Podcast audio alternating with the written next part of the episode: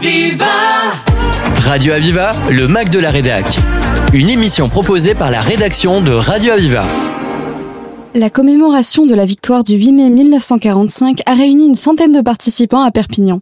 De nombreuses autorités étaient présentes pour honorer cette mémoire, aux côtés de Louis Alliot, maire de Perpignan, Rodrigue Furcy, préfet des Pyrénées-Orientales, et Hermeline Malherbe, présidente du conseil départemental du 66. Plusieurs associations d'anciens combattants étaient présentes avec comme représentant Guy Legrand, ancien combattant en Algérie, mais aussi Jean-Philippe Pollen, président de la fédération départementale de l'Union nationale des combattants, et Marcel Louba, président départemental de la fédération nationale des anciens combattants en Algérie, Maroc et Tunisie. Écoutons dès à présent Jean-Philippe Pollen, président de la Fédération départementale de l'Union nationale des combattants.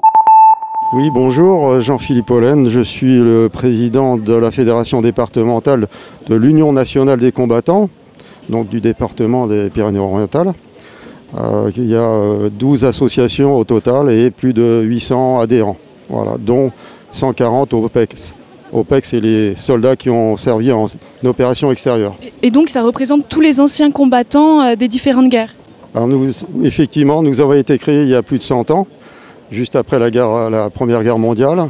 Et donc nous représentons toutes les générations de feu, ce qu'on appelle les générations de feu, la Première Guerre mondiale, malheureusement il n'y a plus personne, la Seconde Guerre mondiale, la guerre d'Indochine et de Corée, et la guerre d'AFN et tous les, les conflits en opération extérieure également. Donc c'est important euh, pour toutes les associations d'anciens combattants de se réunir autour de telles cérémonies comme celle du 8 mai. Tout à fait, ça fait partie du cérémonial. Donc nous devons de commémorer la mémoire des soldats morts pour la France, des prisonniers, comme a été dit dans le discours, des prisonniers, de ceux qui ont pu revenir également et, et surtout de tous les blessés, qui est très important. Comment s'est déroulée cette cérémonie? Ah, très bien, c'est déroulé, euh, je dirais, euh, c'était fluide, il n'y a pas eu de soucis, le beau temps, la tramontane, ah, voilà, il faut bien se protéger euh, du soleil avec la tarte alpine, c'est le béret des chasseurs alpins. Parce que j'ai servi comme officier, j'ai servi dans, au 6e bataillon de chasseurs alpins, qui était à l'époque à Grenoble. Et ça fait longtemps que vous êtes dans le département? Oui, ça fait 15 ans déjà. Et vous, êtes, et vous êtes dans cette association aussi depuis combien de temps? Ah ben depuis 15 ans, voilà. Et mon papa, qui, a été prisonnier pendant la Seconde Guerre mondiale, il a été pendant 20 ans également à l'Union nationale des combattants. Donc c'est aussi pour euh, la mémoire de votre père que vous êtes là? Et de mon grand-père, puisqu'il est décédé en 1915, mon grand-père euh, maternel. Donc c'est pour commémorer aussi le 11 novembre. Voilà. Et tous mes camarades qui sont, qui, ont, qui sont tombés au combat également. Merci beaucoup. Merci. Au revoir. Marcel Louba, président départemental de la Fédération nationale des anciens combattants en Algérie, Maroc et Tunisie, nous a quant à lui parlé du devoir de mémoire des guerres qui ont marqué notre siècle. Je suis M. Loubat, président départemental des anciens combattants d'Algérie et des associations de combattants du département. Donc euh, je représente toutes les associations du, du département et fier de l'être aujourd'hui, bien sûr, en souvenir de nos morts de 39-45 et bien sûr, une pensée pour mes collègues d'Algérie, puisque j'étais deux ans militaire en Algérie, où j'ai vécu euh, la guerre, j'ai vécu l'indépendance et l'après-guerre avec le maintien de l'ordre. Et aujourd'hui, c'est un souvenir, bien sûr, mémoriel qu'on doit conserver, surtout pour la jeunesse qui a suivre pour démontrer, excusez-moi, euh, démontrer ce qui s'est passé, qui risque de se passer. Et, on n'est pas à la, limite de, la guerre, puisque actuellement, aux portes de l'Europe, euh, pour ne citer que l'Ukraine et d'autres, il y a encore des massacres qu'on devrait, qu'on ne devrait pas revoir, malheureusement. Est-ce que vous pouvez peut-être me parler de comment s'est déroulée euh, cette cérémonie? Euh, une belle cérémonie. Il y a de la jeunesse qui vient de plus en plus, qui était des collèges et des lycées, qu'on ne voyait pas il y a quelques années. Et euh, je trouve ça très très bien que les, jeunes revivent cette mémoire et continuent à la garder. Merci. Merci à vous. Merci beaucoup. Guy Legrand, venu commémorer également la Seconde Guerre mondiale, nous a fait part de ses souvenirs de guerre en tant qu'ancien combattant et de sa mémoire de la guerre 39-45 qu'il a vécue enfant. Il nous parle de respect et en particulier de celui que la France et ses habitants doivent aux légions étrangères qui ont combattu pour eux. Alors moi je suis euh, Guy Legrand. Je suis de 1937, ça fait loin. J'ai fait quatre ans de guerre en Algérie et après de nombreux accrochages, euh, j'ai même la Légion d'honneur à titre militaire. Voilà, bon. Mais c'est pas de ça que je suis fier. Je suis fier du fait que je n'ai jamais perdu un homme au combat. C'était le plus important. Et je suis retourné, quand la guerre a été finie, j'ai quitté l'armée, je suis retourné vivre en Algérie et travailler en Algérie. Je n'ai jamais été inquiété par la population algérienne ni par les autorités algériennes. Parce que pendant la guerre d'Algérie, j'ai fait une guerre en marchant tout droit, comme ma canne. Bon, tout le monde ne l'a pas fait comme ça, bon, bah, c'est malheureux.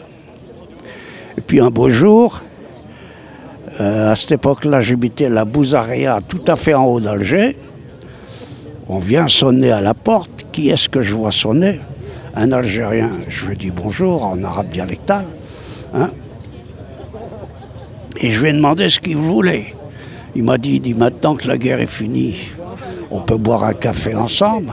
J'ai dit oui, rentre à la maison. On a bu le café ensemble, mais je savais que lui, musulman, à partir du moment où il buvait le café chez moi avec un chrétien, après, il n'avait, selon la loi de l'islam, il n'avait plus le droit de me faire de mal. Voilà. Vous voyez? Est-ce que vous pouvez me parler de l'importance pour vous d'une telle journée aujourd'hui? Pour moi, c'est important parce que la guerre 39-45, je l'ai subie, j'étais minot. Hein. Mais j'avais l'école où j'allais, l'école Berthelot, là-bas à Lens, était réquisitionnée à moitié par l'armée allemande, qui avait une batterie de DCA dans le champ qui était juste en face de la maison où j'habitais. Et un beau jour, j'étais assis sur la pierre de la porte de la maison. Il y a un Allemand qui allait prendre son tour de garde dans la DCA, qui s'arrête.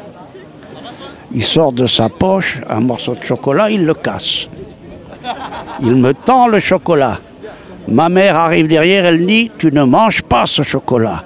L'Allemand casse un morceau, il le mange et il dit à ma mère en français Madame, moi aussi j'ai des enfants à la maison. Ça m'a toujours dit ça, que la réflexion qu'il avait faite, il n'était pas nazi, mais il avait été enrôlé de force dans l'armée allemande. vous savez, c'est la vie ça. Vous vous souvenez du jour de la libération? Euh, Oui, parce que euh, mon père était à côté de moi au moment de la libération, sur le pas de porte là, et on a vu passer des gens en moto avec le drapeau tricolore et patati patata. Et à un moment donné, il y, a, une moto qui est passée avec le drapeau vieux rouge, et mon père m'a dit Tu vois ça? Il dit C'est la résistance de la dernière heure. il avait. Euh, moi, je suis fils de mineur de charbon, petit-fils de mineur de charbon. Hein. Mais il manque des dents, mais je mords toujours bien. Voyez Voilà. Et je viens en cérémonie, vous avez vu le maire de Perpignan, il me connaît, il m'a salué parce qu'il sait que je viens aux cérémonies. Hein. Le colonel Correa aussi, il sait que je viens. Oh. Mais vous savez, il faut honorer nos morts. Je sais que l'armée française, depuis le débarquement en Provence jusqu'aux frontières d'Allemagne, là-bas en Alsace, l'armée française a perdu 30 000 hommes. Les Alliés ont pour remonter en Italie parce que ce sont les goumiers marocains qui ont fait sauter le bouchon allemand qui était à Monte Cassino. Sans quoi les Américains étaient bloqués là-bas. J'ai toujours le respect, moi, pour tous les anciens combattants que nous avons, que nous avons eus, qui venaient soit du Maroc, d'Algérie, hein, parce qu'on a eu la troisième DIA qui est remontée en France. Hein. Oui, mais vous savez, ce que je regrette, c'est que, On ne sait plus respecter tous ces gens-là actuellement. Moi, je sais que j'ai encore discuté, c'est ce matin, avec une dame que j'ai croisée sur mon chemin à pied, qui est marocaine d'origine. Elle m'a dit mon père, mon grand-père a fait la guerre 39-45. Il a fait l'Indochine. J'ai dit oui, madame. J'ai dit maintenant, je sais que beaucoup de Français prennent leur, retraite et vont vivre au Maroc. Ils y sont bien accueillis hein, et ils y sont respectés. Mais je dis, vous savez, tout le monde n'est pas comme moi. Moi, je peux discuter avec tout un chacun, même quelquefois dans leur langue d'origine. L'Afrique, je la connais hein, depuis le Sénégal, le Burkina Faso, ah, la Guinée, hein, le Cameroun, le pays de notre, tennisman Yannick Noah, vous voyez.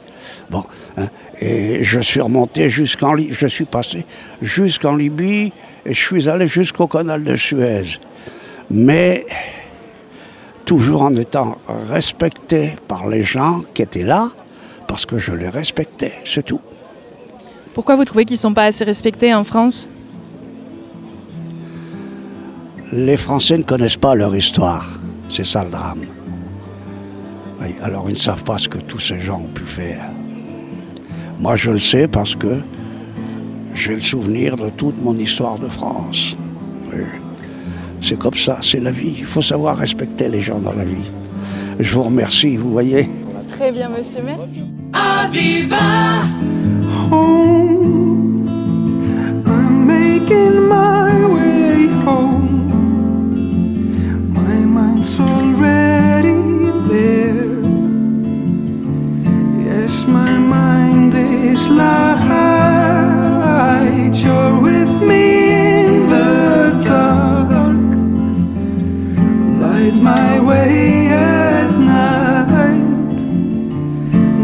your light shine now.